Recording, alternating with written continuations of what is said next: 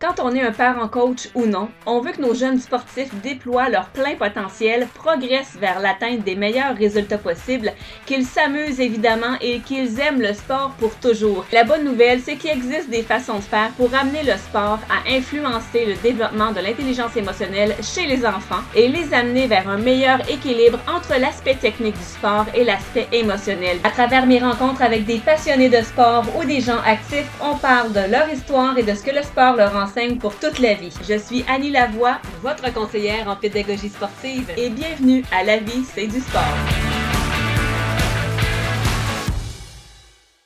Aujourd'hui à l'émission, nous recevons M. Pierre Beaulieu. Pierre, je lisais votre parcours euh, sportif euh, sur la feuille de route que vous m'avez fournie et euh, quand même, pour certaines personnes, on peut dire qu'elle est quand même assez impressionnante, cette feuille de route-là. Avez-vous toujours su que vous, vous seriez entraîneur? Euh, pas vraiment, je te dirais. Oui, à un moment donné, euh, de par le fait d'avoir suivi mon, mon cours en éducation physique, euh, j'ai eu à me rapprocher de la formation d'entraîneur. j'ai pas fait j'ai pas fait un reculon. Disons que en ayant acquis différentes techniques au de l'enseignement, c'est de quoi qui m'a attiré. Je dirais qu'à partir de ce moment-là, bon, j'ai sauté à pieds joints, c'était quoi qui, me rejoignait beaucoup. Et puis, est-ce que vous saviez euh, que vous feriez votre marque au niveau euh, secondaire, primaire, ou pour vous, c'était peu importe, l'important, c'était d'enseigner, de, coacher? Euh, ben, j'ai choisi l'enseignement. Ben, on va commencer par l'enseignement. on nous fait découvrir différents, différentes clientèles, que ce soit le primaire, que ce soit le secondaire. Donc, euh, au travers de mes stages d'enseignement, ben, j'ai eu la piqûre pour le second. Donc, c'était une clientèle qui me rejoignait un peu plus. Euh, c'est sûr qu'au tout début, euh, quand tu enseignes à la maternelle, puis que les jeunes dans le gymnase, ils s'assoient sur tes genoux, puis là, c'est comme si c'était un, un papa, dans le fond, un petit peu trop rapidement, je dirais pour moi.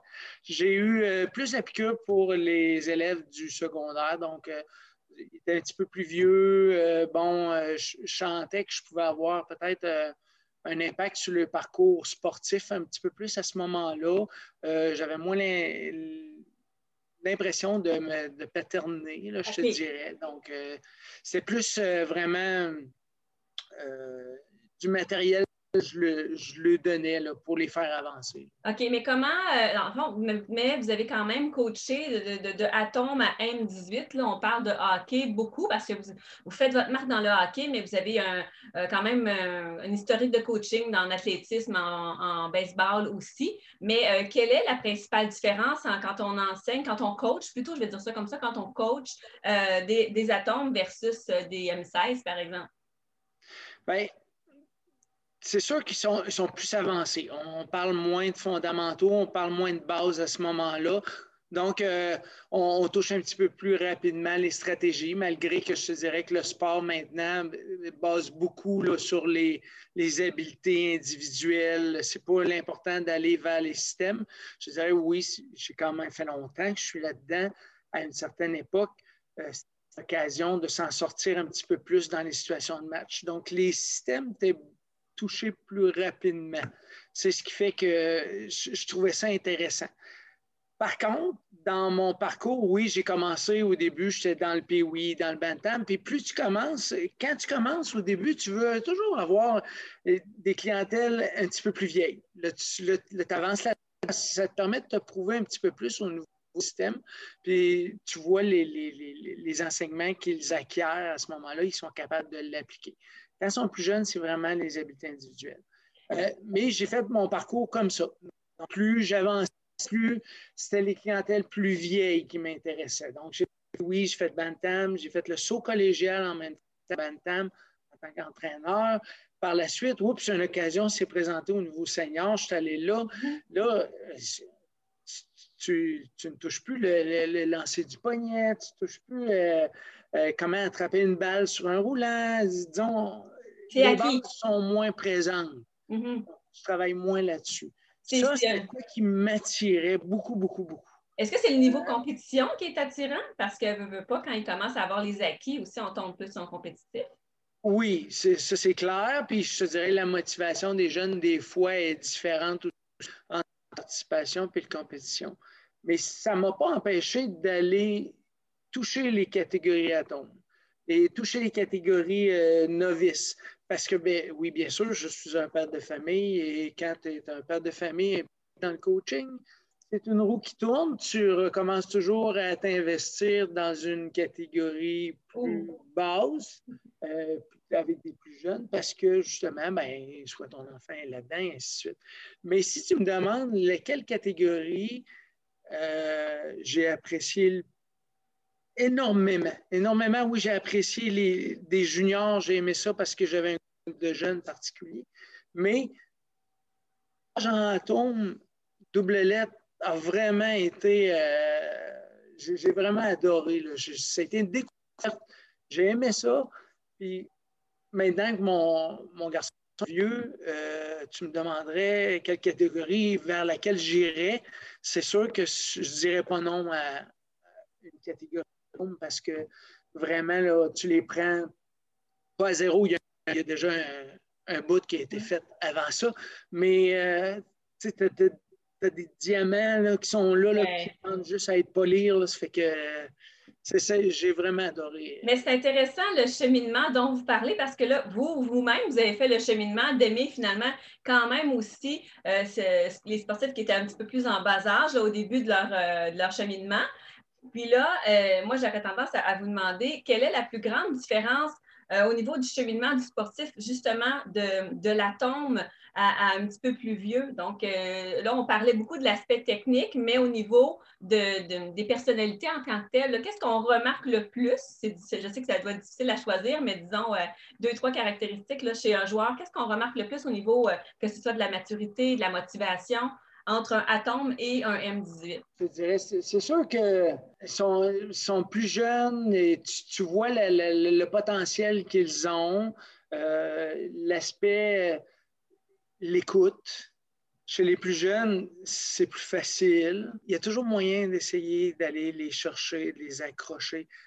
Les plus jeunes, là, sont, ils ont une, innocence qui fait que ils ont tout à apprendre, c'est des éponges. Euh. Quel serait euh, justement l'avantage de travailler avec des plus vieux au niveau de l'attitude, par exemple, versus un plus jeune?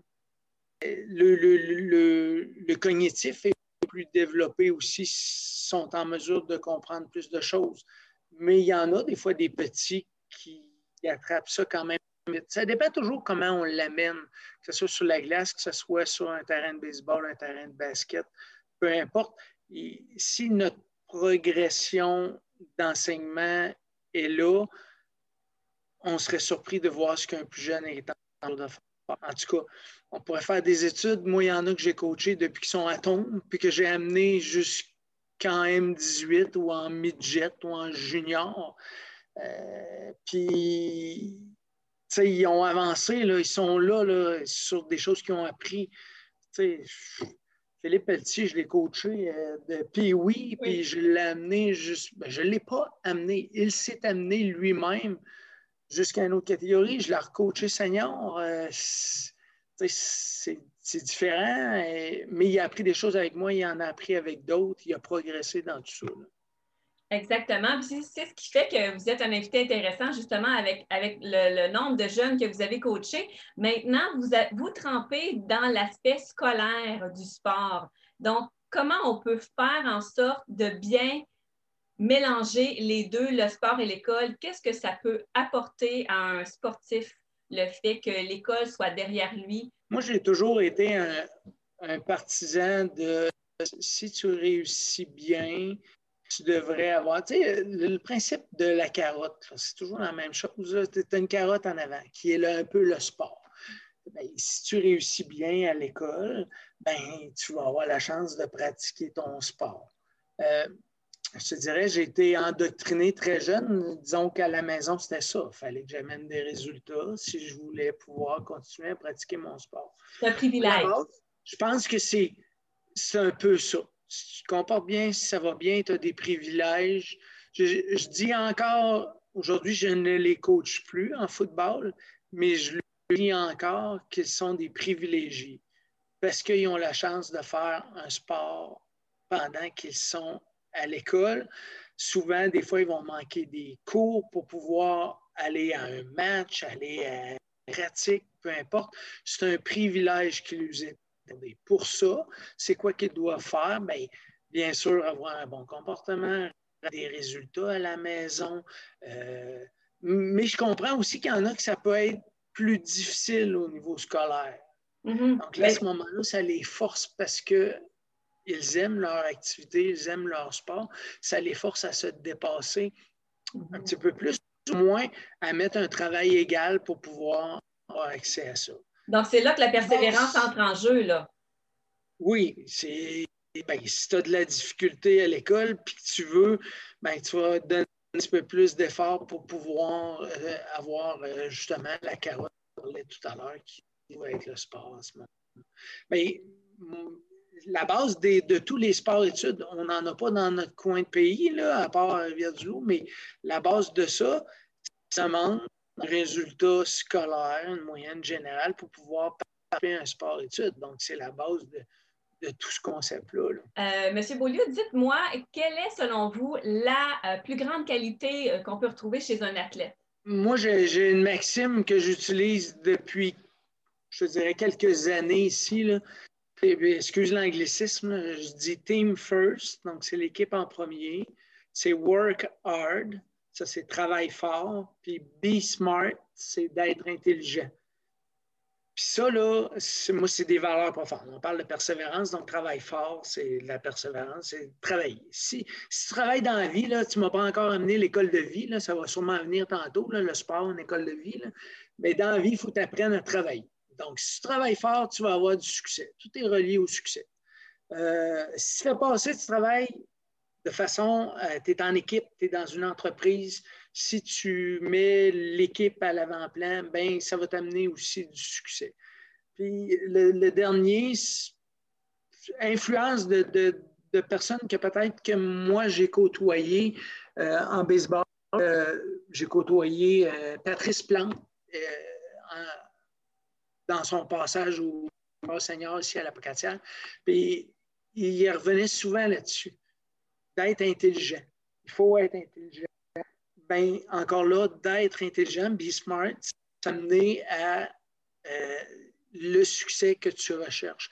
Donc, tu as un peu le résumé de ce que moi je prône, c'est-à-dire, ben, l'équipe, c'est l'équipe, c'est important. Euh, après ça, c'est travailler fort, puis après ça, c'est de le faire de façon intelligente. Mais ben, euh, Pierre, ce qui, est intéressant, Pierre, c'est que c'est relié à des, à, des, valeurs et non pas à des aspects nécessairement techniques. Est-ce que tu penses qu'une fois qu'on a la technique, euh, on, peut, on peut aller partout, puis il reste à travailler, travailler sur soi? Je vais me prendre moi un exemple. Je me connaissais, je, sais, je savais que je n'étais pas un super patineur. Je n'étais pas un patineur très rapide mais je compensais par d'autres choses. Moi, je me connaissais bien, je savais que moi, le coach arrivait avec un exercice là, de en patin, un à côté de l'autre, je savais que je la perdais. Mais à ce moment-là, on pouvait se permettre d'accrocher un petit peu. Bon, le, hockey était différent, je m'en sortais bien. Dans une situation de jeu, bien là, on m'a toujours. Ben, en tout cas, je, crois que j'étais un, un, joueur de hockey intelligent, je connaissais la game, euh, j'étais capable de dire, bon, je vais me rendre là, mais de quelle façon je vais le faire? Euh, je vais être plus intelligent que le super rapide. Je vais me servir de d'autres choses pour me rendre là. Euh, je dis toujours en hockey, le, timing, c'est 80% de la game. Le timing, c'est d'être au bon endroit au bon moment. Que tu sois rapide, que tu sois lent, que tu sois un patineur moyen, c'est d'arriver au bon endroit au bon moment tu fais un exercice, tu lui demandes de, faire, euh, euh, peu importe, il faut qu'il fasse des croisements pour se placer dans l'angle pour recevoir une pause. Mm-hmm. L'exercice, il faut que tu sois là au bon moment. Donc, tu peut-être un petit peu d'avance, tu vas peut-être dire, OK, je vais ajouter ma vitesse. Il y en a, c'est des, euh, des Speedy Gonzalez, c'est des patineurs ultra rapides, mais ils ne réfléchissent pas. Fait que c'est pas vraiment plus utile ce moment-là. Donc, dans ton coaching, quand tu est super rapide, il faut que tu apprennes à développer le reste. C'est-à-dire, ben là, il faut qu'il soit un petit peu plus wise guy pour pouvoir euh, arriver au bon endroit au bon moment. Mais comment t'expliques ça? Comment t'enseignes ça justement à, un sportif d'être un petit peu plus euh, intelligent, entre guillemets? Là? Ben, il faut, faut qu'il apprenne à connaître un peu plus la game. Euh, un autre exemple, un exemple de baseball, euh, Greg Maddox. Greg Maddox, c'était pas le gars qui avait, je ne sais pas si c'est déjà le plus vieux qui écoute, là, mais Greg Maddox, c'était quand même un lanceur des années 90, 90. il n'était pas doté d'une super balle rapide, mais il était tellement intelligent qu'il mettait toujours les frappeurs euh, en déséquilibre de par sa connaissance des joueurs, de sa, maîtrise de ses autres pensées, tellement que sa balle rapide qui était dans le milieu du peloton lui permettait de déjouer les autres. Donc, euh, l'intelligence a sa place là-dedans. Donc, quelqu'un qui, est un, un pur des super qualités athlétiques, moi, j'aimerais ça qu'il développe le côté intellectuel, la connaissance de son sport. Mais dirais-tu que toi, tu es un coach assez à l'écoute justement pour connaître bien tes joueurs puis savoir justement comment les amener plus loin? Parce que la façon que tu, as, observé euh, ce que tu viens de dire, ben, moi, je remarque qu'effectivement, tu dois vraiment être un entraîneur qui, a un bon sens d'observation. Est-ce que tu penses que c'est. Est-ce que, tu que as ça? Est-ce que tu penses que c'est important pour un entraîneur d'avoir ça? J'ai toujours pensé que j'utilisais les, joueurs selon ce qui m'amenait, selon leur qualité, euh, leur connaissance et ainsi de suite. Je pense que j'ai. Euh, oui, dans mon début de coaching, beaucoup plus directif. Je devrais avoir des mots un petit peu plus directifs à ce moment-là que j'ai eu, moi, comme coach. Euh, est-ce que c'est coacher du atome, coacher du Bantam ou du M15 ou du M... Junior, du junior, c'est différent. L'approche est différente. Mais l'utilisation, je pense, des joueurs, j'ai toujours euh, fait attention à les forces, les faiblesses pour les mettre au moment, au droit, sur la, sur la, la bonne étiquette euh, sur le jeu. Mm-hmm. Ça, je pense que c'est important. Est-ce que j'étais un coach de joueurs? Euh, je ne suis pas Jacques Demers, là, disons. Je ne suis pas Mike King non plus. J'ai des vieux exemples. Je suis désolé. Je ne suis pas John Tortorella. euh, Jacques Demers, pas mal tout le monde le connaît. Euh, mais je, me situe entre les deux. Mon, mon coaching a évolué. J'ai l'impression que je suis plus souple, moins directif, plus un petit peu plus près des joueurs. Euh, Est-ce que tu penses que c'est une grande différence entre les, dernières années? Est-ce que c'est vraiment quelque chose qui est marqué partout dans tous les, types de, de sports? Euh, quelle est la plus grande différence que toi, tu remarques depuis les années 80 jusqu'à aujourd'hui dans le coaching? Parce que certainement que ça a changé, l'approche a changé. Tu parlais au début que tu étais un petit peu plus directif, maintenant tu es un petit peu plus souple. Est-ce que, oui, OK, il y a sûrement tes expériences de vie qui ont amené ça, mais est-ce que l'air du temps a fait en sorte que c'est devenu comme ça? Je crois que oui. Je crois que elle aussi, mais la génération en tant que telle, on ne peut plus la prendre de la même façon. Euh, puis je pense que je l'ai appris par moi-même. Il y a des choses que euh, ça ne marchait pas. Il faut, faut essayer de trouver l'entre-deux. Cet entre-deux-là, ben, dans les deux dernières années, dans la catégorie M15, pense que je, le découvre et je suis à l'aise là-dedans pas mal.